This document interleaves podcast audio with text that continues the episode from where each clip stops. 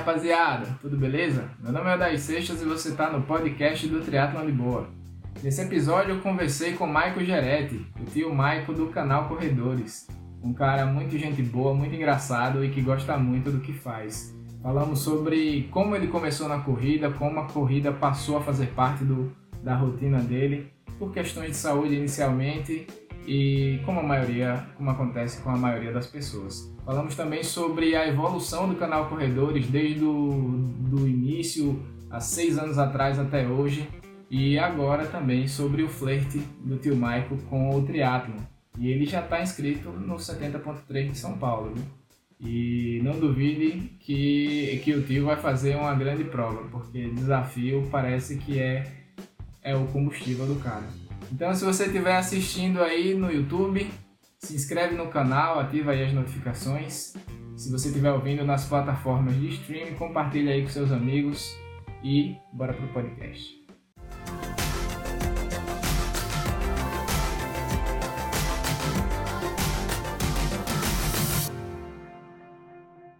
E aí, rapaziada? Tudo beleza? Começando aqui mais um podcast. Hoje com essa figuraça aí. Sou fã demais do canal Corredores. Mas hoje a gente vai falar com o CPF. Eu quero é. saber a história do tio Marco. Pessoa aí, física, né? Certo? Tudo bom, Dair? Beleza? Um abraço para você aí. O Dair que foi, teve a persistência de um, de um legítimo triatleta mesmo, porque, olha, foi embaçado a gente conseguir fazer essa gravação aqui, deu um monte de coisa errada, mas o que importa é que estamos aqui. Então, abraço, Odair, valeu pela perseverança em insistir aí nessa entrevista e um abraço aí para todo mundo que está acompanhando o Triatlon de Boa aí. Vamos bater papo. Mas, mas essa, é, essa é a única, a única, como é que eu posso dizer? É a única parte do triatlon que eu sou bom, é na teimosia. Na teimosia, é. Eu também sou um atleta que tem mais teimosia que que capacidade, que, que performance para entregar, mas eu sou a mula de teimoso, então compensa, né? Tem que compensar. Tem que compensar, pois é. Tem gente que desiste fácil, não, não, combina com o nosso esporte aí. Então, então é uma qualidade importante de se ter, a teimosia. Eu concordo também. Tio, não, não vou te chamar de tio, porque eu acho que eu sou até mais velho que você. Então vou, não vai ficar muito legal, não. Tô tá, parar tá, com essa brincadeira. Tá com quantos anos? Eu tá fiz 40 agora. Mosca lazarenta que quer aparecer na live aqui também. O... Ah, eu tenho 42, então, você, eu, então pode até ser tio. Mas chama o jeito que você é, quiser. É. Michael, seguinte, é uma coisa que eu sempre gosto de perguntar com as pessoas que eu estou conversando é como é que era a vida antes do esporte e como é que, em que situação o esporte entrou assim na sua vida? Ô Dair, eu eu era um. Eu, eu, já contei essa história no canal, porque não tem como falar do meu começo na corrida sem falar do pré-corrida, né? Eu não tenho um histórico de atleta, né? Tá na moda o negócio do histórico de atleta. Eu não tenho. Eu sempre fui um cara. Você não pegou, né?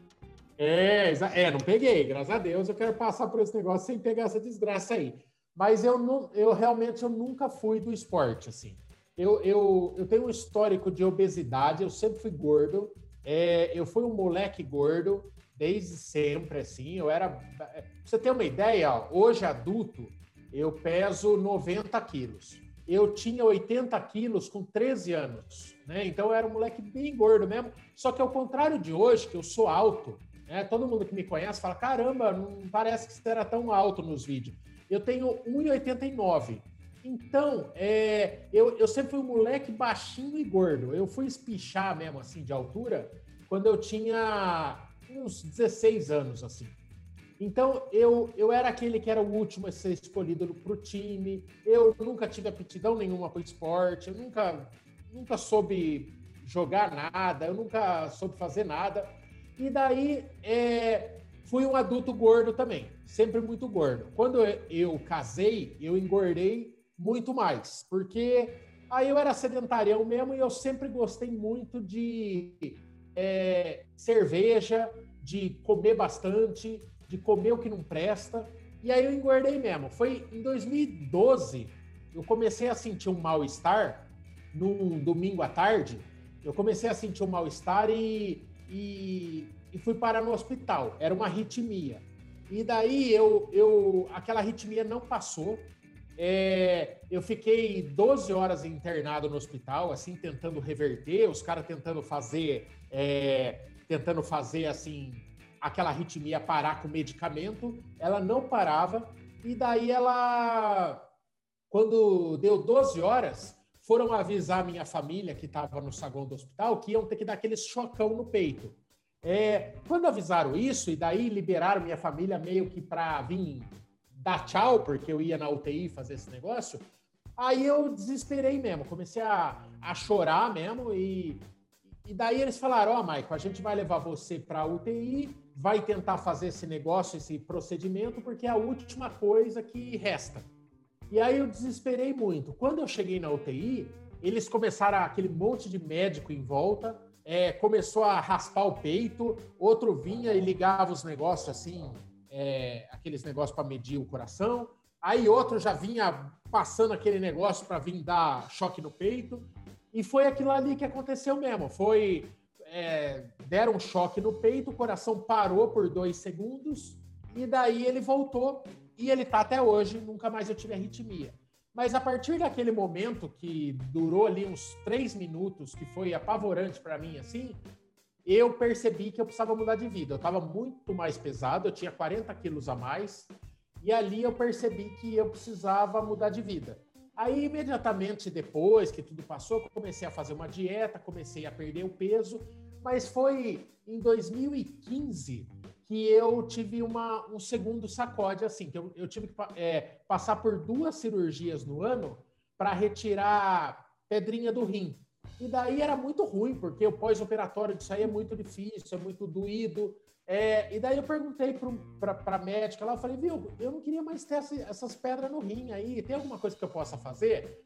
Daí ela falou três coisas. Ela falou, ó, você tem que tomar muita água, Aí eu falei, ah, mas eu já, eu já tomo água o dia inteiro, não tem mais, porque eu tenho cálculo renal desde a adolescência, né? Aí ela falou, ó, você tem que parar de consumir produto industrializado, esses produtos, é, essas lasanhinhas, essas coisas que não presta, pizza, hambúrguer, tudo, era base da minha dieta, era comer essas tranqueiraiadas aí. E você tem que praticar atividade física, coisa que eu não fazia, era zero, zero atividade física. Aí foi que eu descobri a corrida. É, a corrida foi o que se apresentou mais fácil naquela época. Eu tinha um amigo de serviço que começou a me ensinar a correr, então ele, ele fazia aquele esqueminha de trote, caminhada, trote, caminhada. Eu não aguentava nada, cara. Eu, eu, eu caminhava dois minutos, ele me botava para trotar um minuto. Aí eu caminhava dois minutos, trotava um minuto. Quando chegava na terceira vez de trotar um minuto, eu já estava com a língua de fora. Eu não tinha nenhum preparo. E daí eu. E daí assim foi o começo. Daí logo, logo no começo, que eu acho que foi um negócio bem bom para mim, eu comecei a frequentar uma assessoria aqui de Sorocaba, que é a que eu tô até hoje. E, e, e foi assim, foi assim. Daí o, o peso começou a cair, a, a mudança de vida, eu comecei a gostar de ser mais saudável de ficar mais leve, comecei a gostar de corrida, bem devagarinho comecei a evoluir na corrida, e daí uma coisa leva a outra. Eu queria ficar mais leve para correr melhor. E nunca mais parei. Logo depois veio o canal Corredores, porque eu sou jornalista, daí eu, eu quis fazer alguma coisa que é, levasse essa mensagem de é, uma vida mais saudável para mais gente. E daí eu comecei a jogar vídeo como quem não quer nada lá no YouTube, sem nunca imaginar que ia virar um canal, que ia virar um, um negócio grande que falava para gente do Brasil inteiro e de até de outros países. Então, foi assim, bem resumido, não tão resumido, que eu falo para caralho. Não, mas não, mas foi uma história bem interessante. É, e eu achei, eu achei engraçado você falando que você falou agora que já começou pensando em compartilhar essa, é, essa vibe né, da, da prática do esporte. Quando eu acho que o primeiro, o primeiro vídeo que eu vi do canal Corredores era você falando que ia fazer uma maratona e ia fazer o registro desse é, da periodização, né, com, com a galera. Esse não foi o primeiro vídeo não, né? Não, não foi não. Na verdade, o canal, essa época aí, a gente é, tinha mais ou menos um ano de corrida, e daí a gente cismou de fazer uma maratona. É, basicamente, a galera inicial do canal. Então, era eu, o Kiki, o Michel o, e o Brunão. A gente é, colocou de fazer uma maratona junto. E daí, durante essa novelinha, mostrando a primeira maratona, foi uma fase que o canal cresceu muito. É, foi, assim, as primeiras vezes que a gente começava a chegar em prova em São Paulo, e alguém chegar e falar: Ah, eu assisto vocês, eu estou acompanhando a questão da, da primeira maratona, que a gente colocou o nome de Missão Maratona. Então foi nesse meio aí que você deve ter visto o primeiro, o primeiro vídeo. E, e foi uma fase muito legal, assim, porque o nosso treinador ele falou que dava para fazer, mas era um negócio assim. Quando eu cismei de fazer a primeira maratona, eu tinha uma meia maratona só. É, então foi um negócio assim, bem no começo, o canal era novo, é, pouca gente assistia, eu acho que o canal devia ter uns, uns 2 mil seguidores, se muito.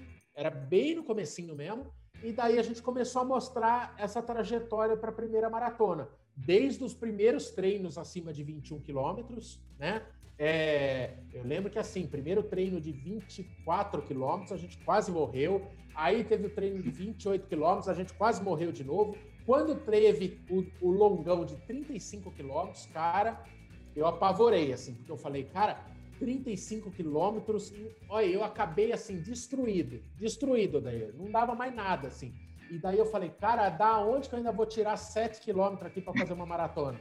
E acabou que deu, né? A primeira maratona foi bem legal, assim, acho que foi um, uma...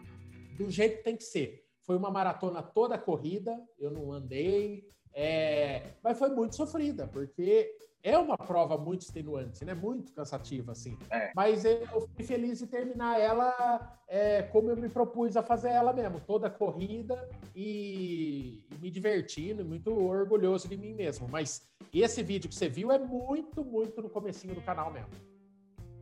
Massa. Eu, eu, eu já achei legal na época a, a pegada mais engraçada, né? Que vocês já começaram de levar o universo da corrida com, com humor, com leveza, né? Sem, é. sem muita aquela lance de ser o treinador, de ensinar e tal, de, é, de mostrar o perrengue é, mesmo. Né? É, a gente não é, né? Ninguém é da área de ninguém é da área de educação física, assim. Então a gente queria mostrar a visão do amador mesmo que está praticando. Então, é, sempre que a gente é, tem praticamente virou um personagem do canal Mestre Lu, né, que é o nosso treinador. É, ele é o cara que dá a dica técnica mesmo. Mas a gente, a gente sempre que a gente fala de treino no canal, a gente está relatando a nossa experiência com o treino e falando coisas que deram certo ou deram errado para a gente. É, mas a, a, pegada sempre foi essa mesmo, porque a gente é assim, né? O ambiente de corrida ele é leve, né? Ele é bem humorado. E eu não queria ser um, um caga-regra, assim, sabe? Um cara que fala o jeito que tem que ser feito. Tô falando o jeito que tá funcionando para mim ou que tá dando errado para mim. Você toca aí do jeito que você quiser, mas a pegada do humor, a gente é assim, a gente se zoa muito no dia a dia, né? A gente, uhum. a gente não é atleta, né? É profissional, a gente não vive a vida, não ganha a vida de patrocínio, então não faz fundamento nenhum a gente levar aquilo de uma forma pesada ou se cobrando demais. Eu sei que tem gente que é atleta amador que é, vai buscar performance. Eu nem performance para entregar tenho, então é, não faz sentido eu levar o negócio de uma forma muito pesada. É, e seria muito chato alguém assistindo em casa falando, puta, quem que é esse cara aí que fica pondo o dedo na cara e falando? Já tem gente que faz isso na internet, né? Então eu, eu, eu não quis levar de uma forma assim, não. A gente quis levar de uma forma bem leve. Se você perceber, no começo do canal, eu era mais sério. Mas não era porque esse sério, é porque eu não sabia. Eu, eu tava com vergonha, né? Acima de tudo. Ah, mas é... até hoje eu tenho dificuldade de gravar na rua. É, tá ligado? Então, eu, tenho, eu é. vou fazer três anos já que eu tenho canal, e aí quando eu tô é. correndo ou pedal, na bike é mais fácil, mas quando eu tô correndo, que as pessoas próximas, assim, aí eu fico, cara, o que, que eu tô fazendo aqui? Parecendo é. um maluco aqui com essa câmera falando sozinho. E assim, é uma dificuldade que todo mundo tem, porque até hoje me perguntam: nossa, como é que você faz para correr e gravar, né? Porque, por exemplo, eu já fiz prova.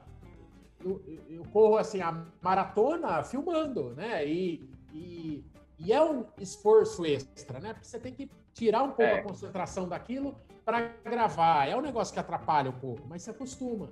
É, e hoje, falar pra você, cara, eu gravo em qualquer lugar, eu perdi a vergonha, virei, virei um sem vergonha, de verdade. É, e, e, tem hora que é louco, assim, porque a pessoa tá conversando comigo, daí ela fala um negócio engraçado, eu já ligo a câmera, às vezes a pessoa nem tava vendo a câmera, ela tava no bolso, eu já saco ela, e a pessoa, pelo amor de Deus, você vai gravar? Eu falei, lógico que vou, é, vamos conversar, não sei o quê. Então é um negócio que virou muito espontâneo para mim. Eu sou assim, né, na, na vida, assim, né? Eu sou é, eu falo alto, eu falo, eu faço piada, eu sou aquele cara que no churrasco eu mexo com todo mundo, mas no começo do canal você fica envergonhado. Hoje, depois de seis anos de canal, é a mesma coisa que eu tivesse na sala de casa. Eu gravo em qualquer lugar, ficou um negócio natural e, e é, para mim ajuda, né? Para mim ajuda ter ficado espontâneo, ajuda. porque, é, nossa, eu acho que eu já gravei em todo lugar, sabe? Já gravei no meio de prova, eu já gravei em lugar que, é, em tese, era para ser mais sério e eu ignorei. Eu já gravei dentro de avião, eu já gravei com gente que eu não conhecia, eu já gravei com gente que nem conhecia o canal e é, ficou natural, assim. Ah, é com o tempo, né? É com o tempo. Mesmo jeito que é, você é, treina correr e correr fica mais fácil, gravar fica mais fácil também. Tem muita gente que é, tem vontade de ter canal, é, e eu acho legal é, essa proliferação dos perfis de corrida, né? Seja em Instagram, seja em YouTube, seja canal, seja só perfil. É, eu acho legal porque leva a corrida para mais gente. E vai ter gente que vai descobrir o esporte pelo canal Corredores, vai ter gente que vai descobrir o esporte pelo Triatlon de Boa e vai descobrir por outros. Eu acho que todo mundo tem o seu, dar a sua contribuição aí para o esporte, né? Se você é, eu sou novo na corrida, né? O tempo de canal é o tempo que eu tenho de corrida, seis é anos. Mas quem começou a correr há 10 anos atrás só tinha revista em banca, né, para comprar e saber um pouquinho mais de corrida. E não tinha essa relação de poder conversar com a pessoa é, que, que, passa aquelas informações de corrida para ela, né? Hoje a gente faz live de segunda e quarta-feira no canal Corredores, a pessoa está conversando comigo lá. Hoje a pessoa me manda o um WhatsApp, eu respondo. É, é no, no, manda inbox, manda direct lá no Instagram. Eu, às vezes eu demoro um pouquinho, mas eu respondo também. Então, você está conversando é, diretamente. Assim você, né? É, ué. Mandei um então, direct tá lá, você respondeu. Exato. É, não sei nem se é legal comentar isso aqui, senão vai ter outras pessoas aí não, também falando, né? Ali é canal aberto. Você descobriu na prática que eu sou enrolado, né? A gente está tentando faz um mês, mais de um mês, fazer essa live aqui. Eu sou enrolado, mas sai. Mas sai, eu converso, eu respondo. Eu procuro não deixar ninguém sem resposta lá. É que eu sou, eu sou um só, né? Então, é, é um volume grande de mensagem. É, então, eu, eu, mas eu procuro, eu, eu dou resposta para todo bola. mundo e nós vamos conversando. É, agora vamos voltar um pouquinho para a corrida. Você, você falou que começou a treinar para uma maratona com um ano de corrida. É. Isso fi... é, parece um pouco audacioso. Você é, fez duas ultras emendando assim uma na outra, né? Você fez a, a Conrads, depois logo sem Cado Frio. É. E agora você sem nem ter feito uma prova de sprint, já se inscreveu no 70 por 3. Você gosta é. mesmo de passar perrengue, né? É, olha, Dair, eu tento passar uma mensagem que não é de imprudência, porque assim, eu acho que qualquer um que acompanha o canal, é, por exemplo, assim, eu me inscrevi na Conrads. Aquilo ali foi pura audácia da minha parte, assim, porque eu, eu não tinha, eu nunca tinha feito uma ultra na vida, eu nunca tinha passado de 42 quilômetros, e de repente eu me inscrevi numa prova que era duas vezes uma maratona e mais um, mais um choro, né? Mais um, é, mais um chorinho ali. Então, assim, eu realmente eu, eu pulei etapa naquele momento. Eu podia fazer uma, uma ultra ali na casa dos 50, depois buscar uma ultra na casa dos 70, para depois tentar alguma coisa na casa dos 90. Mas daí, quando você vai assistir a preparação da Conrads, foram, eu acho que, sete meses de preparação, você vai ver que eu eh, corri é, só nos treinos, eu acho que foram 12 vezes acima dos 42. É, foram dois treinos acima dos 60. Então, assim, eu faço a loucura, mas daí eu corro atrás de seguir um método, é sempre apoiado com, é, com um profissional, eu nunca faço as coisas da cabeça, e naquele momento sempre tem um profissional endossando e falando, dá para fazer. É, eu, eu, diria assim, é, são metas apertadas, mas não são metas impossíveis e nem imprudentes. São metas assim, que são apertadas. Eu vou ter que dar duro para entregar, né? É, então a Conrads acabou que deu certo. Quando eu é, eu tinha feito 90 quilômetros em junho e eu tinha esse convite do pessoal da Corja de Pernambuco para fazer o 100K é, em agosto. E há muitos meses eles, eles me chamam para ir fazer essa prova. Aí eu tinha feito 90 quilômetros, eram 10 a mais, mas eram só dois meses depois da Conrads. Em tese, eu não tinha nem me recuperado, eu não teria nem me recuperado o corpo da, da, da dos 90 quilômetros. Mas naquela ocasião eu falei, quando que eu vou treinar de novo para fazer especificamente a prova de 100 quilômetros?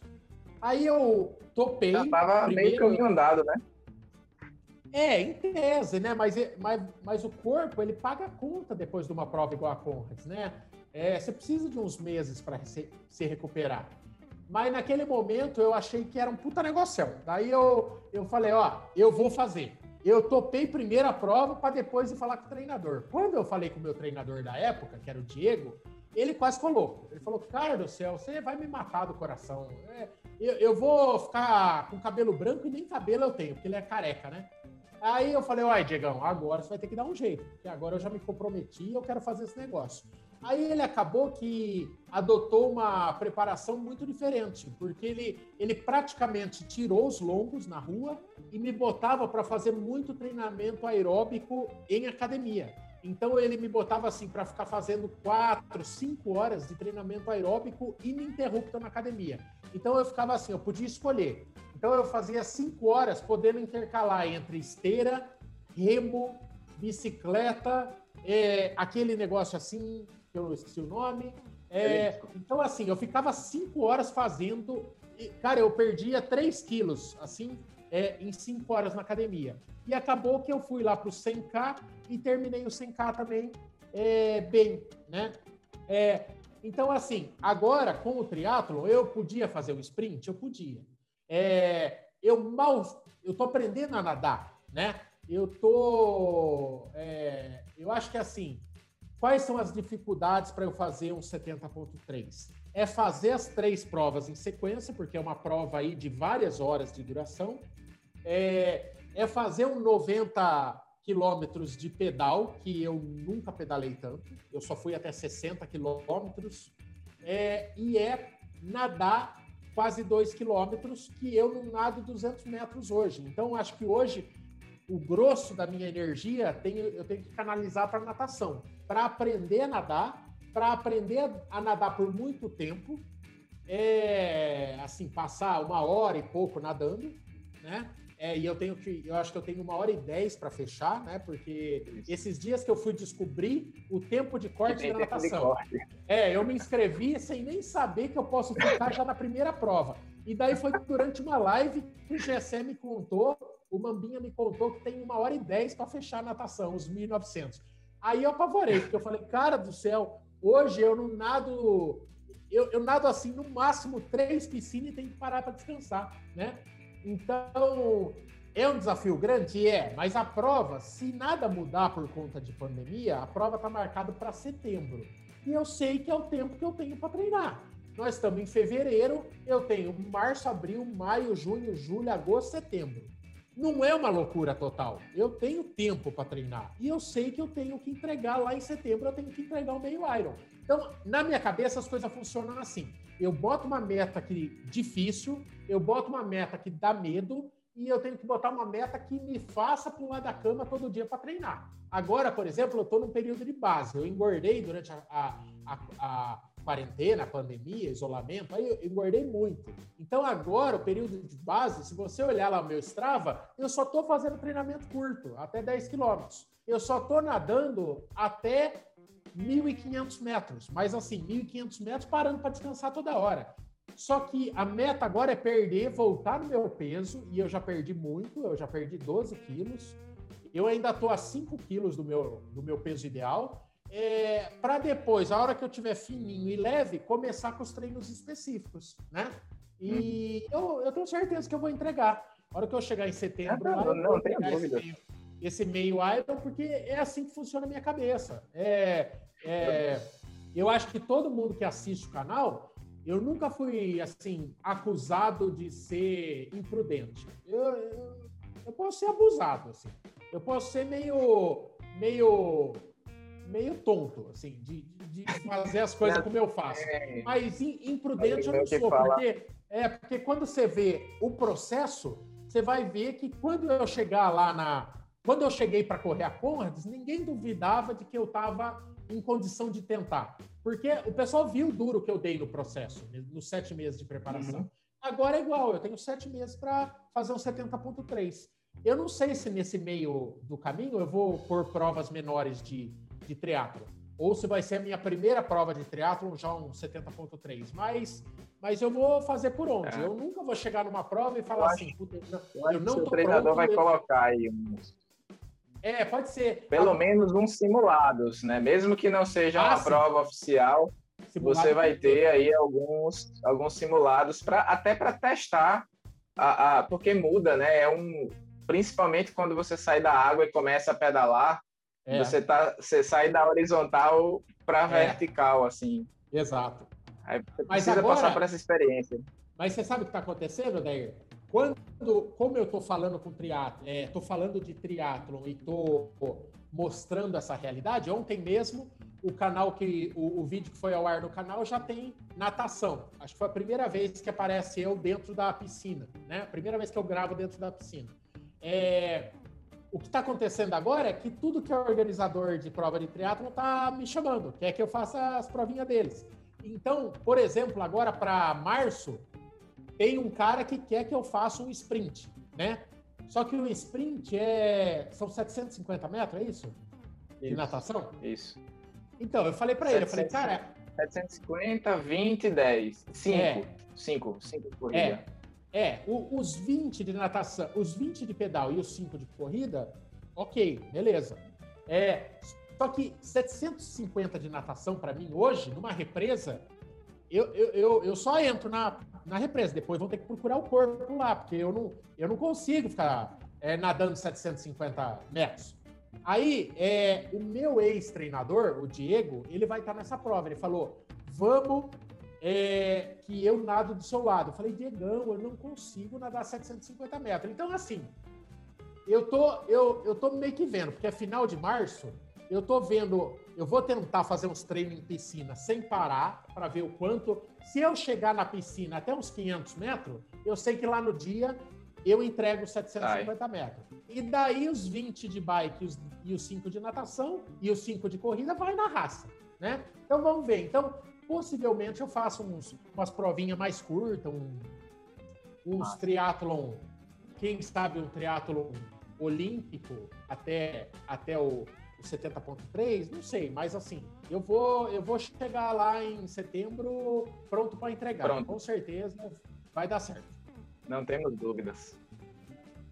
É, uma coisa que eu percebi com, com a maioria das pessoas que entraram no triatlo junto comigo é sempre a, a questão é sempre a natação, sabe?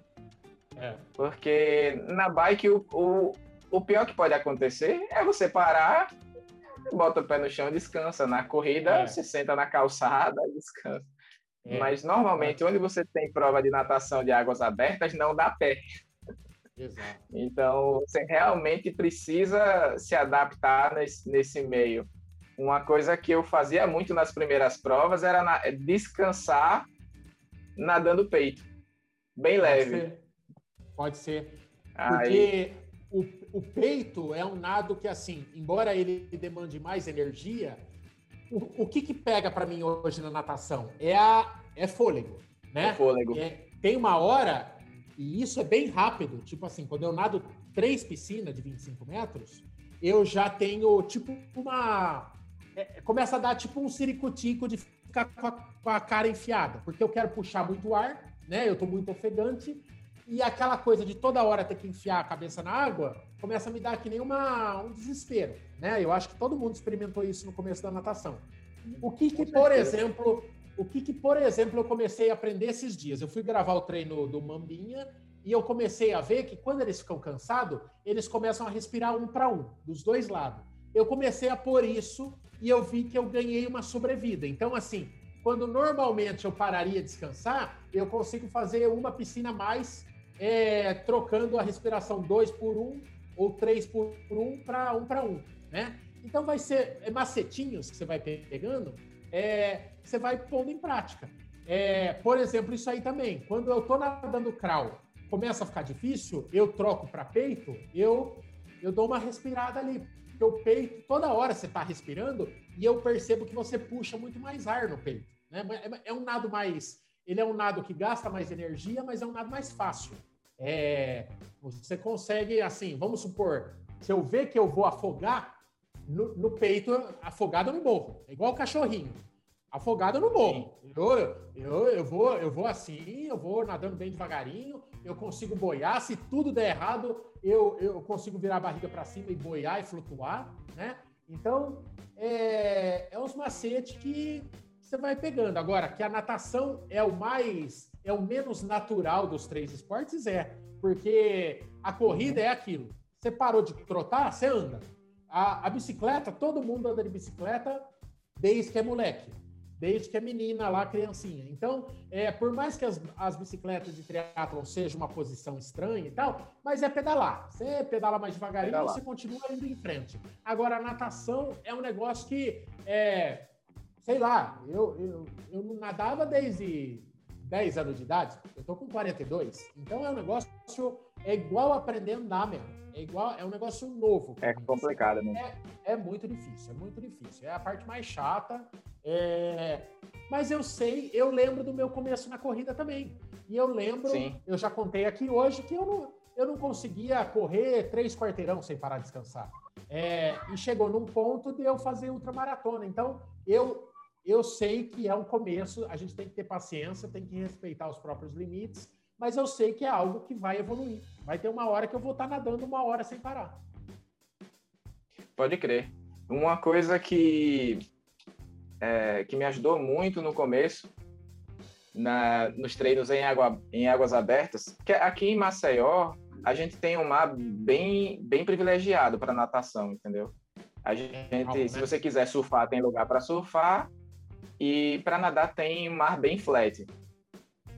É, tem até o penúltimo vídeo que eu coloquei foi um sprint, um simulado de sprint que a gente fez, que o mar, você olha assim, parece uma piscina sem, sem fim, porque tá bem calmo. Só é. E o que me é, ajudou. O lance que eu não tenho também, que falaram que é, vai ser bem complicado no começo, porque eu só treinei em piscina, né? Além de. Né, água turva, né? Então, assim, seja um lago ou seja um mar, você vai enfiar a cara na água e não vai ver nada.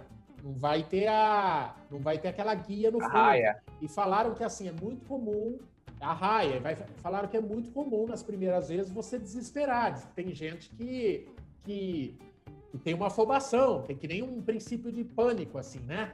E, e tudo ah, é. isso ainda a gente ainda não está falando de uma largada de triatlon que ainda vai ter um monte de monte dando tapa e, e água mexida. Então assim é muita coisa, é um passinho por vez. Eu, pre, eu preciso aumentar o meu fôlego, depois eu preciso ter uma primeira experiência na água aberta. Daí eu vou ter que ter. Eu acho que é importante eu fazer umas provinhas menor para ter essa experiência dessa afobação da largada, né? Então é tudo isso aí, é, é, um monte de passinho que eu vou ter que ter, que eu vou ter que ir trilhando até chegar pronto lá em setembro. Pode crer, mas para a gente encerrar essa parte da natação, é, que eu quero saber das outras modalidades também. Ah, eu fiz 370.3, dois aqui em Maceió, e eu fiz o de São Paulo, é o mesmo que o Mambinha fez. Sim. A gente até trocou uma ideia lá na, na feira. E a, a natação na raia, para mim, foi a mais tranquila, porque é, era bem mais fácil navegar, porque você tem basicamente uma linha reta, né? Tem borda, Aqui né? em Maceió, se a gente faz é, um retângulo bem grande, sempre dobrando a- com o ombro direito, até fechar a última boia saindo. Aí você tem essa preocupação. Na raia da, da USP, eu achei que foi mais fácil navegar, apesar da navegação ser o meu. Porque tem esse lance também, porque às vezes você é, não faz uma navegação muito boa e você termina nadando mais do que deveria. Sim, vai somando aqui 5 metros para cá, 5 metros para lá. No final, ao invés de 1.900, você nadou 2, 2,100, entendeu? Claro. E aí a navegação é uma parte muito importante. Mas foi muito tranquilo nadar, nadar na USP. Foi a prova que eu acho até por causa do lance da largada em rolling start, que só sai de quatro em quatro pessoas. É, Para mim foi a prova mais tranquila. exato. É, aquela largada lá é bem legal, né? Porque acho que é de 5 em 5 segundos, né? E, Isso. e não tem, já não tem esse tumulto de 500 caras na água, né? Aquela bateção de mão. Então, por mais que você seja ultrapassado, você já larga muito mais espaçado, né? Eu, eu tava lá filmando e eu. É, isso me conforta também. Eu saber que eu não vou ter que largar numa praia correndo e disputando espaço com todo mundo, né? Mesmo porque se fosse numa praia, o meu primeiro, meu primeiro 70.3, eu pode ter certeza que eu ia largar lá por último. Eu não ia querer ninguém atrás de mim, assim, né? É, então, é, para já não ter essa coisa eu prefiro de repente começar a passar as pessoas do que ter um monte de cara atrás de mim batendo no meu pé, é, me jogando para trás. É, porque eu sei que tem, tem uns tem um pessoalzinho que é meio desleal, Nossa, assim. Eles, Eu eles já, eu já levei uma. Dobrando uma boia, já levei uma cotovelada no queixo que eu pensei, caraca, não, bicho. É, Vou revidar. é, tem cara que é baixo. Mas é né? coisa do esporte. Tem cara que é. Então, assim, eu, eu, eu vou procurar ir somando experiência até lá, né? Então, ter umas experiências de largada, ter experiência de. é, eu, eu fico mais feliz. Eu acho que é, é- é- a largada na raia é realmente muito melhor que mar, mesmo porque mar você pode pegar um dia com o mar mexido e, e correnteza contrária. Na, na raia não tem correnteza, é uma água parada mesmo. Então, eu, acho que vai ser, embora seja É um bom. 70.3, eu acho que é uma prova muito legal. E, e é uma prova muito, muito bacana, porque é tudo ali, né? É tudo, tá tudo É. reunido, né? Eu achei muito massa aquele esquema lá. Era a prova que eu queria estrear mesmo, assim, né? É, É. e- é um clima mais ou menos controlado, que é o clima de São Paulo. A gente meio que está acostumado a correr aqui. Então, de repente, se eu pego aí um, um, o Mambinha lá que vai fazer o Iron agora em Floripa, é um negócio que é um clima imprevisível, né? Pode ser um dia nublado, pode ser um dia com o sol estalando, né? Que é uma dificuldade extra. Todo mundo que já correu debaixo de sol sabe que cansa muito mais, né? Então, é, eu vou tentar diminuir o- o- os fatores externos que podem dar ruim, né? Então, é, nadando em água parada, água aberta, mas água parada, e nadando no lugar que mais ou menos eu conheço o clima. Show de bola. É, é, vai ser o meu primeiro Ironman também. Eu só fiz 70.3 até agora. Ah, você vai, você vai, É. vai no mesmo? No mesmo do Mambinha? Voltou na mesma. Eu, eu gravei, eu não sei se você sabe, eu acho que você sabe. A gente, eu gravei um podcast com, com o Mamba e, e eu descobri muitas, muitas semelhanças. Nós dois somos da, de TI, e Ah, nós é. dois já fizemos 370.3 antes de fazer o primeiro Ironman. Foram, foram muitas coincidências interessantes. É, é legal. E o ontem, é, não, sei se, como é que tá chegando aí em Maceió os, os boatos, mas ontem começou um boato muito forte aqui. É, além de boato, né? Na verdade, né? Sobre um É, semana que vem já rolaria um adiamento para outubro, né? Eu acho que tô sabendo. as chances são enormes. E com isso, é, se, se adiar outubro e manter a minha em setembro, a minha prova vi- é, acabaria vindo antes do, do, do Iron do Mambinha, Ironman. né? E aí ia, ia bagunçar tudo. Por um lado ia ser bom, porque a gente ia, eu ia conseguir fazer muitos treinos com ele, né? Claro que em distâncias diferentes, mas é, seria um apoio bem legal. Apesar que o Mambinha é, também se inscreveu né, no 70.3 de São Paulo. Então, de qualquer jeito, a gente faria treino juntos. Mas eu acho que a chance de adiar, eu acho que é, é muito complicado você falar que vai ter uma prova que mobiliza tanta gente e uma estrutura tão grande é, em maio agora e eles consigam fazer. Eu acho que primeiro semestre todas as provas devem cair de verdade. Foi mal. Vai lá, fecha a porta aí. Ao vivo, quem sabe faz ao vivo, como diria o Faustão. Tem dessa. Pois é, ele adora entrar nessas horas. Michael, é, a gente falou bastante sobre a natação. Eu queria saber um pouco como é que tá o, o treino de ciclismo, né? Você, você já mostrou alguns treinos de bike aí?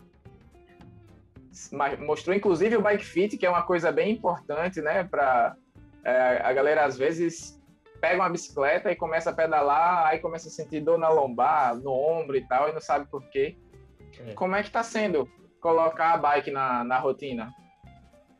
Na verdade, assim, ó, eu, é, dos três, a bike é o que eu menos peguei firme ainda, porque porque na fase de emagrecimento eu, eu, eu gosto bastante da corrida, né? E a natação, por medo, eu estou fazendo em tempo integral, é o que eu estou mais me dedicando. É, a, corri a bike eu voltei principalmente na semana passada a pedalar mais. É, cara, eu, eu acho que assim, a principal dificuldade realmente é ficar naquela posição de clipado no guidão, né? É, o uso da sapatilha também. Eu perdi as contas de quantas vezes eu já caí. Caí sempre parado, né? Então você para padrão, no semáforo e é, e esquece de tirar o pé, ou não consegue tirar o pé, ou algum carro cruza a tua frente, daí você taca, junta a mão no freio e cai de lado. Eu, eu acho que eu já caí umas quatro vezes já. É, e a posição do clipe. Essa bike eu comprei do GC. Então ela tá no, no limite de tamanho entre eu e ele. Né? Ela tá um pouco grande para ele e ela tá no limite para mim, assim, né? Então, assim, em tese, seria legal se eu conseguisse ter uma bike um pouco maior e eu ia ficar mais confortável. Mas o Bike Fit ajeitou ela para mim, no limite, mas ajeitou. Nesse momento, é, eu, eu não queria, eu não tinha dinheiro também para investir numa bike mais cara. Eu comprei usadinha do Gessé, ele me fez um negócio lá de irmão, pagando em suaves, e foi uma bike barata para os padrões de triatlo, né? Eu paguei é, 5 mil na bike dele, é, parceladinho. É, quem é, você você que está mais tempo no triatlo, você sabe que é um investimento baixo para uma bike de triatlo, né? É uma bike toda em carbono, é uma bike antiga, mas ela é toda em carbono. Ela tem um conjuntinho de câmbio bacaninha, que é, é aquele é, Shimano Ultegra. Então, assim, ela é uma bike é, bacaninha. O GC fez todos os 70.3 dele com ela. Então, assim, é uma bike legal para começar. É, e eu estou me adaptando, estou me adaptando àquela posição. Eu não consigo ficar clipado muito tempo, então eu, eu, eu fico naquela posição de clipado um pouquinho, descanso assim. Fico clipado um pouquinho, descanso assim. E assim eu vou, vou pegando a manha. É um esporte mais natural, porque todo mundo já pedalou. Mas você pedalar uma bike daquela, com aquele pneuzinho fino, com aquelas marchas muito mais pesadas, né? Eu não estou pegando muita subida, estou começando por subida agora embora em São Paulo seja um percurso plano, eu tenho que treinar subida. É, então, assim, está sendo novidade, mas eu acho que vai ser uma modalidade que, para rodar os 90 quilômetros lá na marginal de São Paulo, que é plano, eu acho que vai estar tá ok. Eu acho que a dificuldade realmente vai ter que ser sair da natação e pedalar 90 quilômetros. Mas isso aí, até lá, eu vou ter é, um lastro de ah, treino. Que eu vou, é, que eu vou conseguir. E você, você falou que o máximo que você fez na bike foi de 60 quilômetros. É. Como é que você está conseguindo encaixar a suplementação ou você, tipo, em cima da bike você consegue rasgar o gel, consegue pegar Não. o isodrink, essas coisas, ou você ainda está naquela que tem que parar para comer o gel e tal? Na verdade, assim, ó, o dia que eu rodei 60 quilômetros foi um dia que eu participei de uma prova virtual, que eu acho que era 10 quilômetros de corrida, é, não, era, não era, era nessa ordem, exatamente. Era 10 quilômetros de corrida, 60 quilômetros de bike e, e depois era uma corrida que você tinha que somar 500 metros de ganho altimétrico. Então, eu acho que foi uma corrida mais de uns 10 quilômetros. É, então, eu não precisei. Eu levei só água na bike. É, tomar água, arrancar da garrafinha, é, é um negócio relativamente simples. E eu digo relativamente simples porque, cara, numa mountain bike você dorme em cima da bicicleta. É muito, ela é uma bicicleta muito amistosa, né? Você, meu, é, ela tem o pneuzão, você sobe guia, desce guia, pula calçada, você não cai com uma mountain bike. Agora, com o pneuzinho fino, pneuzinho fino da, da, da Speed ou da TT, né? É muito, a bike é muito nervosa, né? Então, se você está segurando no guidão, o simples fato de abaixar para pegar uma garrafinha te dá uma instabilidade que te deixa nervoso. É uma bike muito, muito nervosinha, né? Você tem que estar 100% da tua atenção ali. Então, assim, eu nem me aventurei ainda a consumir gel, é, não precisou. É, eu tô na fase ainda de aprender a pegar a garrafinha e devolver a garrafinha sem me matar. Essa é a fase que eu tô. Pois é, eu levei é, eu, eu levei três anos para levar a primeira queda numa bicicleta de triatlo. Mas porque... queda andando? Queda andando ou parado? Ah, eu queda a 33 km por hora. Eu quase rompi o. Como é esse ligamento aqui? O acrômio clavicular. Eu tive um ligeiro estiramento dele. Por que, que você caiu? E a... eu tava num pelote e tava clipado. Aí um pelotão, né? Você vai ali, é. a galera revezando à frente, porque quem vai no vácuo, e provas de Ironman você não pode entrar, andar no vácuo. Porque quem anda no vácuo economiza muita energia. É. E aí o que, é que a gente faz? A gente vai marcando, tipo, cinco minutos, troca. Para não ficar muita gente sempre no, descansando, sempre ter gente nova na frente, forçando. E era, e era o, um treino de 180 quilômetros.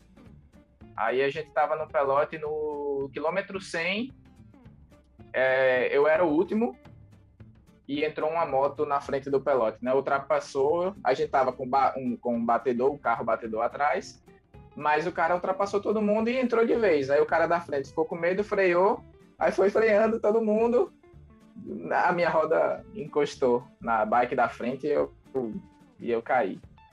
Meti a cabeça no chão, aí por isso que a gente não deve nem ir à padaria comprar pão sem capacete, porque o capacete protege sua vida mesmo. Ah, é, não, isso não. Até porque eu não me sinto seguro ainda, então é, é eu tô sempre com o capacetinho lá e tal. Mas é aquilo, né? Você tá muito vulnerável, né, meu? Se você é, não tiver o reflexo de virar o rosto, assim, você cai de queixo, né? Não é um capacete de moto, né? Então, assim, é um negócio. O, G, o GC mesmo, eu acho. É, o GC ele é muito tranquilo para nadar, ele não tem medo da, da natação, é, até porque ele nada desde a adolescência. Para correr é tranquilo. Ele tem muito medo da bike. Você vê que ele está sempre muito nervoso na bike, muito atento, né? É, uhum. E é realmente uma, um momento que dá medo, né? Aqui em Sorocaba, é, de domingo e de quinta-feira, tem um pessoal que faz uns pelotão, mas é de speed, né? E é totalmente A speed é pancada, pô. É, mas a speed, você tá com a mão no freio ali, né? É, a, o, a bike TT, quando você vai pro clipe, você tá longe do freio, né? Você tá só nas marchas aqui, né? Então, é um negócio muito perigoso. Tanto que aqui eles nem gostam de bike TT andando no meio de speed. Ah, né? Porque é um trem desgovernado, né? A TT você tá com a mão no freio, se Speed tá com a mão no freio, ela entra direto, porque ela não. Ela, em tese, ela tá sem freio, né? É um bondão sem freio. Então, é, é um negócio que assim. É, é tudo, é um esporte novo mesmo para mim, né? Todas as, as modalidades, mesmo a corrida é nova porque ela vem depois de uma carga de, de outros esportes. Então tá sendo muito legal. Depois de ultra, é, o que não tinha muito mais o que eu inventar em corrida, né? O que, que eu poderia inventar era, era aumentar as ultras, né? Então, buscar ultra acima de 200 quilômetros, alguma coisa assim. É, fazer uma ultra de é, vários dias, coisa que eu nunca fiz. Mas ter ido, ter buscado provas no triatlon é, é, é legal porque é uma sensação de recomeço. É um esporte realmente novo. É a mesma coisa que eu mudasse de esporte, que eu fosse fazer crossfit. É, é, tá sendo um negócio novo. que eu aprendo, que eu converso, cada conversa eu aprendo macete com gente que já é triatleta. Então, assim, é, é legal, dá um novo ânimo, um novo gás para treinar, você é, tá num negócio que é totalmente novidade para você. Até, até a corrida, que é, não é segredo nenhum para você, já é uma, uma prática que você tem há, alguns, alguns bons anos. Você, no triatlon, você tem que aprender, eu, eu não sei, foi um amigo meu que falou esse termo, você aprende a correr molhado. Porque é. você, principalmente em prova, em prova curta, você sai da, da, da natação, não dá tempo de secar o macaquinho na bike. Sim. Então você já sai para correr todo molhado, entendeu? É. Fora o tanto que você transpira é, na bike. É, e você, é negócios, e você já sai com a cadência diferente, né? É, uns negocinhos que parecem bobagem, né? Você fala correr molhado. Mas faz toda a diferença, porque é a água escorrendo pelas pernas, molhando o tênis, molhando a meia, é, é o lance de transição, coisa que eu nunca fiz também. Então você, eu via, por exemplo, o pessoal saindo da natação, o pessoal ajudando a arrancar o macacão de borracha, e daí o pessoal começando a, a correr para a transição da bike, tudo meio cambaleando, assim, porque né, o sangue parece que não estava é. na cabeça. Então, é, cara, vai ser um negócio, um aprendizado a cada treino. É muito legal. Muito legal. Eu, eu tô bem ansioso, assim, bem, bem ansioso pelo processo. Assim. Tomara que não adie. É um processo legal. É, eu queria muito que realmente acontecesse em setembro, porque é legal você traçar um norte e, e fazer uma contagem regressiva até ele, né? É, que nem agora, se realmente for adiado o Iron, puta, bagunça a cabeça de vocês, né? Porque vocês estão estão numa etapa do treino Nossa. que né, você quer que o negócio seja em agora, né? É, então o que, que você faz agora, né? Você, você tira o pé, tudo, você mantém o plano dos treinos com alta quilometragem. Então, assim, eu quero, eu queria muito que conseguisse é, realmente fazer essa prova em setembro. É, tem gente que fala assim, ah, tomara que adie, você tem mais tempo para aprender a nadar, né? O pessoal zoa. Mas eu não queria, eu queria mesmo é, chegar em setembro para fazer, seja do jeito que eu tiver. É, tomara que dê certo. Vai dar certo. E eu, eu acho que não hum, pode ser que não não não adie, porque a gente já está começando a, imunizar, né? Eu sei que não pode falar muito sobre sobre esses detalhes no, no YouTube, mas eu acho que a, o Iron praticamente certo. O Ironman que eu falo é o Ironman Brasil, Floripa. Sim. É praticamente certo de adiar. Eu acho que não tem não tem condição ainda, mas setembro já tá, é já começa a clarear tempo, né? mais. É, eu também acho. É, eu, eu, eu não esperava, por exemplo, eu ia para Conrads, né? Eu ia voltar para Conrads em junho. Mas eu, eu tava com a expectativa, assim, baixa dela realmente acontecer, né? Acabou que é, adiaram semana passada. Adiaram não, cancelaram, né? Não vai ter em 2021.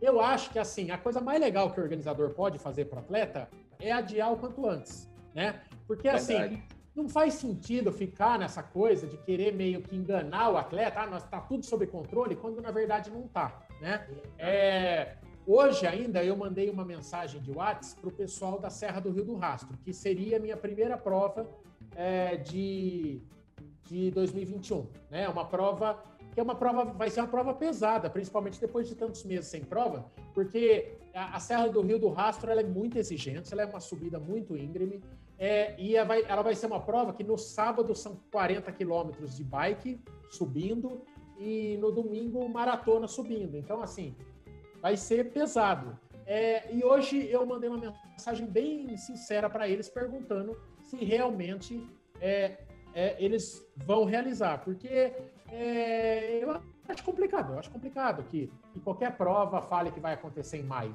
Eu acho que ela tem tudo é. para ser adiada também, é, assim como eu achava que a Conrads em junho seria, mas eu acho que em setembro dá para trabalhar com a possibilidade real da, das provas acontecerem. Eu acho que segundo semestre nós já vamos começar a ter várias provinhas. Show de bola. Michael, eu, eu queria saber um pouco sobre, sobre a sua visão empreendedora, porque me parece, principalmente no, nos últimos meses aí do depois que começamos aí a quarentena e tudo mais, você intensificou o trabalho de conteúdo começou. E aí, recentemente, lançou um, um segundo canal de um nicho completamente diferente, mas me parece muito mais voltado para uma coisa é, com a visão profissional. Sim. Como é que você hoje enxerga o YouTube, redes sociais, de modo geral, como um emprego viável? Olha, é, se vou, em setembro de 2019, eu chutei o balde do meu trabalho, que era um trabalho estável, era um trabalho que pagava bacana, pagava minhas contas, tinha plano de saúde, e eu pedi demissão para me dedicar ao canal. Quando foi a primeira segunda-feira que o canal era o meu emprego, eu me desesperei, porque eu falei, cara, eu, eu, eu não planejei, eu fui impulsivo é, e eu não tinha nada de fato, eu não tinha um contrato, eu não tinha é, uma estabilidade financeira do canal. E agora, anos depois, é, o canal é o meu ganha-pão. Hoje eu tô aqui, ó, eu tô trabalhando da casa da minha namorada, porque não faz diferença de onde eu tô, né? É, é, o canal, ele é hoje quem paga minhas contas, ele é sim um emprego viável e é um emprego que paga minhas contas, que, que, que, que, me, que eu consegui transformar num negócio. É, demorou para eu ter essa visão é, de, de um canal não ser um simples entretenimento para os outros, de ver que ele poderia ser um negócio, de ver que enquanto eu estava entretendo 120 mil pessoas no canal, é, esse público interessava para marcas que vendem material esportivo. É, e o que eu conquistei, marca nenhuma é, consegue fazer do dia para a noite, que é ter ali separadinho 120 mil pessoas que gostam de esporte, praticam e consomem. Né? Então, desde eu trabalhei até 31 de janeiro, eu trabalhava com política. É, no primeiro de janeiro, é, 31 de dezembro, né? É, de 2020. É, dia 1 de janeiro mudou o governo, automaticamente eu fui demitido. E daí, só que diferente daquele momento, eu já estava criando uma, uma base é, durante todo o ano de 2020 para 2021, de fato, o canal ser um negócio. Então, é sim viável, não é da noite para o dia, o canal tem seis anos, é, mas hoje, através de várias fontes de monetização, é, o, o canal ele é muito viável comercialmente. Por que muitas fontes de monetização? Porque um canal que tem um nicho de corrida, por exemplo, ele nunca vai ser grande o bastante para você viver de YouTube você, o que o YouTube te paga. É, você ter uma ideia, eu tenho 600 vídeos no canal Corredores. Todos esses vídeos, eles têm, é, eles são monetizados, ou seja, cada vez que uma pessoa assiste qualquer uma desses 600 vídeos que eu fiz ao longo de seis, seis, seis anos, ele dá uns centavinhos lá para mim.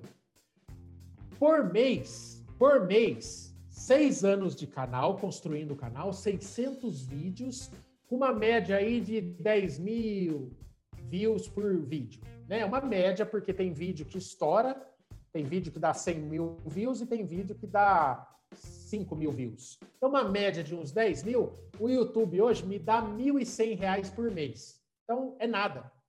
É nada, é uma mão de obra muito barata para o YouTube. Mas o que, que o YouTube enxerga? Ele fala, ó, esse cara ele produz muito conteúdo de forma muito frequente, é... e daí eu coloco os anúncios no, no, começo do vídeo desses caras e esses anunciantes pagam um dinheirinho para ele.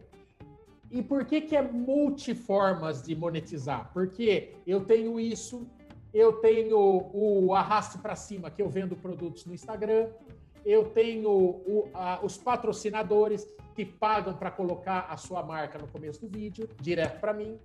E a hora que você soma esse bolo todo, aí sim dá um negócio legal, né? Dá um negócio legal, parceria em vendas, link comissionado que eu ganho para cada artigo que eu vendo. É, aí sim foca um negócio legal. Eu realmente intensifiquei. É, hoje o canal ele está produzindo conteúdo diário, então todo dia tem conteúdo é, no YouTube do canal Corredores. É coisa que há um tempo atrás para mim era inimaginável, porque é uma energia grande para você criar conteúdo. Mas eu estou apostando. É um, é um período que as visualizações do canal caíram, mas eu eu estou indo na contramão e estou pondo mais conteúdo, porque eu entendo que elas caíram, porque naturalmente, sem prova, o interesse das pessoas é, cai. Só que quando as provas começarem a voltar, é, a, o número de inscritos vai voltar aos patamares de antes, o número de visualização vai voltar ao patamar de antes, e eu vou estar tá eu vou estar tá à frente oferecendo muito mais conteúdo. É, criei esse segundo canal, que era uma vontade minha, um canal de curiosidades. Eu acho que ele tem um potencial muito maior do que o canal Corredores, é, falando como negócio, porque é um canal de menos nicho, né? Um canal de curiosidades. Então ele conversa com criança, ele conversa com adolescente, ele conversa com adulto. Ele não conversa só com adulto que pratica esporte. Então assim, ele não é um canal é, que nasceu com a, a premissa de me dar dinheiro. Ele é um canal que eu gosto de fazer, eu sempre tive vontade, é o tipo de conteúdo que eu consumo, mas é óbvio que é um canal que eu miro comercialmente ele ficar muito grande. Então, hoje eu vivo de YouTube. Hoje eu trabalho, é, hoje eu trabalho assim, ó, trabalho com chinelo de dedo. Porque eu não preciso, eu boto, eu posso estar de cueca e camiseta, eu preciso gravar vídeo, eu preciso gravar conteúdo do Instagram, eu preciso alimentar as redes sociais dos dois canais, eu preciso pôr conteúdo no YouTube. É, esse canal novo são os vídeos que são uma edição muito mais trabalhosa. Eu, eu levo é, seis, sete horas editando um vídeo. Né? Então, ali é uma jornada de um dia de trabalho. Então, assim, é, é, é viável sim você tem que ter paciência e tem que ter muito trabalho duro, porque é, eu, por exemplo, não tenho equipe, né? No canal Corredores tem os meninos que é, cada um faz um pouquinho, mas nesse canal novo eu sou sozinho. Então, assim, dá sim, respondendo a pergunta, dá sim para viver é, de internet, mas é um trabalho de longo prazo e persistente. Porque tem gente que é... monta o canal, é, o canal não cresce e desiste. Não é assim, cara. É, demora mesmo, demora.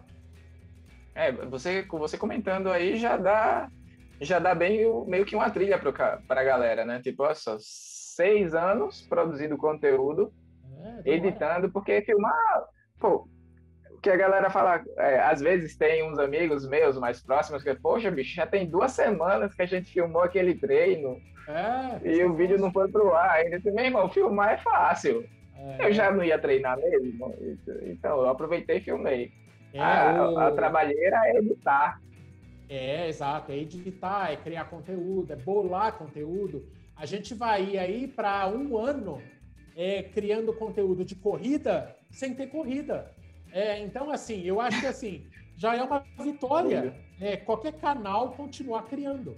E a gente buscou criar um conteúdo assim, conteúdo mesmo, sabe? De qualidade, com informação. É, é, é, mantendo a periodicidade, aumentando a periodicidade, criando quadro novo. Então, é, é, um trabalho em tempo integral. Ontem mesmo foi um dia que eu comecei a trabalhar às 7 horas da manhã, parei 9 horas da noite, sem sair da frente do computador. Então, assim, é um trabalho que dá trabalho. Não é vida fácil. Tem gente que acha que, é, ah, eu vou criar um canal, vai entrar um dinheiro, eu vou começar a ganhar tênis, vou parar de pagar para correr prova. Olha, Sinceramente, se você quer vida fácil, vai lá, paga e corre prova e não faz conteúdo nenhum, porque é muito mais fácil do que você achar que você vai é, fazer o caminho contrário. Você vai criar um canal para ganhar tênis. Olha, vai lá e paga pelo tênis, que tá mais fácil, viu? Pode crer. É. Michael, para gente, a gente finalizar, eu queria que você falasse um pouquinho sobre planos no esporte, se o 70.3 aí é, vai ser um filho único, ou se você pretende dar um, dar um passo adiante aí no triatlon, ou o que é que você pretende fazer no esporte agora, depois dessa meta do 70.3? Ah, daí acho que está muito cedo, né? Eu estou aprendendo a pedalar, aprendendo a nadar. Vai muito da minha experiência com o triatlo. Vai, vai de eu curtir o negócio. Por exemplo, assim, é, tem gente que faz uma primeira maratona, nunca mais quer ver, porque a experiência é tão ruim é tão sofrida que ela nunca mais quer. Eu fiz a minha primeira maratona, eu já estava perguntando quando que era a data da segunda. eu fiz ultramaratona, duas ultramaratonas no ano passado, eu já estava inscrito para as duas ultramaratonas esse ano de novo. É, eu quero que seja uma experiência bacana e eu quero terminar com vontade de fazer mais. Eu acho que não faria sentido, me conhecendo, eu não fazer, não chegar a fazer um Ironman. Então eu penso assim que 2022 é um ano de fazer mais prova de Iron, de, de, de meio Iron, é, e eu acho que uma evolução é, bacana seria buscar em 2023 um, um Iron Full. Eu acho que 2022 seria muito cedo, até para mim que gosta de fazer loucura. Eu acho que é, é, é muita coisa. Né? Um Ironman é muita coisa, é muito pedal, é muita natação, é muita corrida. É...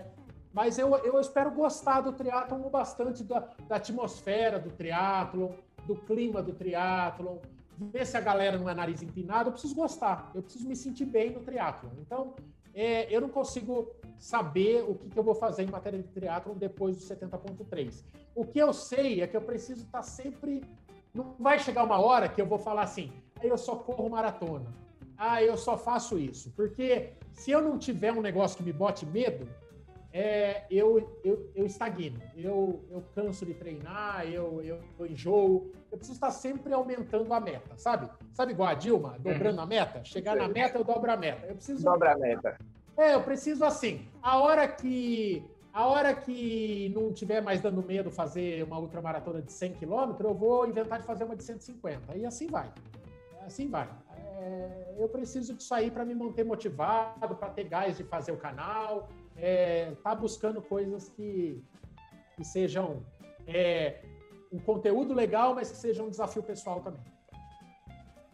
Show de bola, tio. Queria Antes de mais nada, é, agradecer aí a sua, sua boa vontade em participar aqui do podcast. É, o, o, seu canal, o canal Corredores, já é uma referência já há algum tempo, é um canal grande. E, e participar assim, colaborar com, com um canal relativamente pequeno, porque o triatlon já é um público menor. Então é difícil você, você ver um, um canal exclusivo de triatlon com um público parecido com, com os canais de corridas, né? Quando você vai ver, já é um canal aí que teve um, um investimento bem, bem, bem maior do que você precisa para fazer um, um canal de corrida e você topou na primeira. Lógico, a gente teve os, os, os desencontros é. normal que eu tenho com a minha esposa, por exemplo.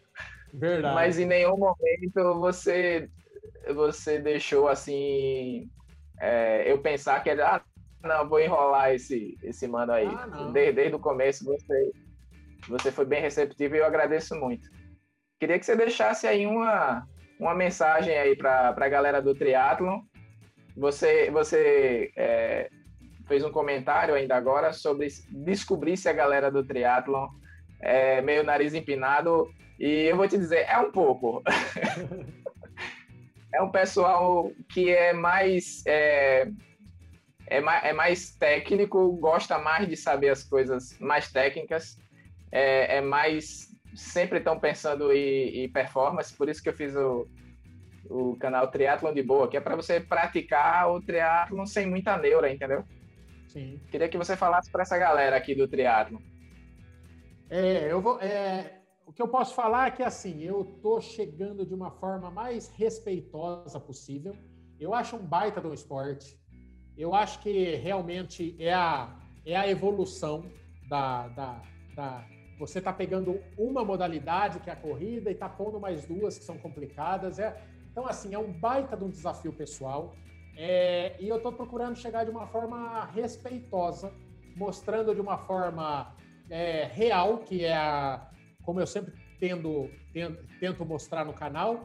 E eu acho que é legal porque, assim, esse conteúdo que eu principalmente vou criar, porque o Mambinha está num outro estágio, ele realmente está conversando com uma galera do teu nível, assim, que é quem está indo buscar agora o primeiro Iron, é uma galera que já tem a vivência do esporte. Eu vou estar tá mostrando a iniciação, né? Então eu vou estar tá mostrando desde a dificuldade de pedalar com uma com pé preso, com clipado, é, de você conseguir nadar os primeiros 500 metros, da, do desespero de enfiar a cara numa água turva.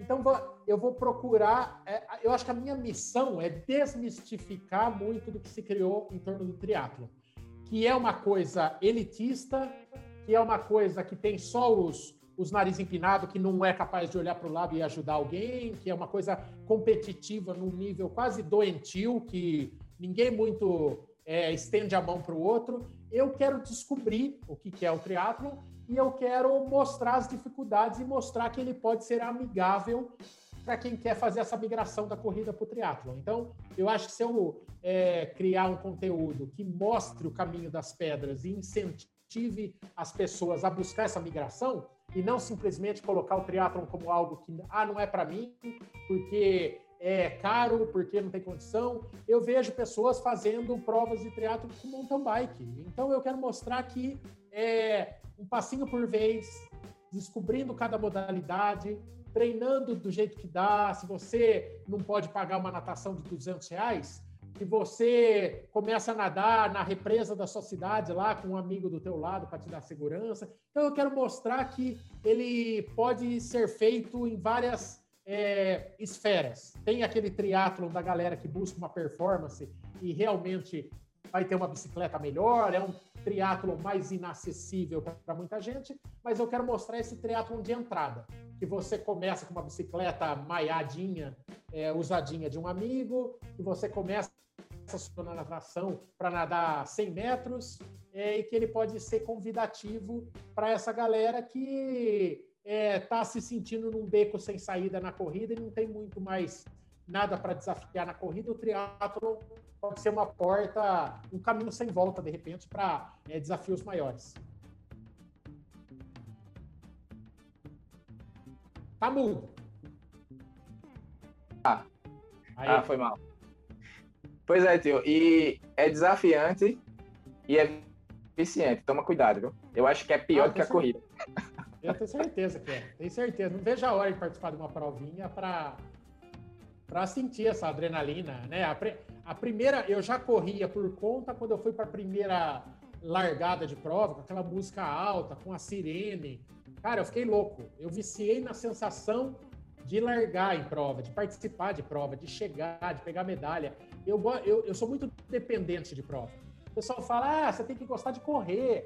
Mas, pô, treinar é legal, mas a sensação de prova é muito legal. Então eu quero é, descobrir essa realidade também no teatro e eu tenho certeza que, que eu vou viciar, não tenho, não tenho dúvida.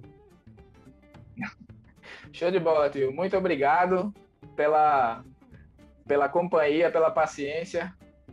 Dá um joinha aí para eu dar um print aqui. Obrigado pelo convite aí e valeu todo mundo que teve a paciência de ouvir esse papo aí, ouvir minhas lorotas aqui. Valeu, tio. Muito obrigado. Um abraço e precisando, estamos aí à disposição. Fechou. Aqui, aqui em Sorocaba também, precisando do canal Corredor, e só gritar.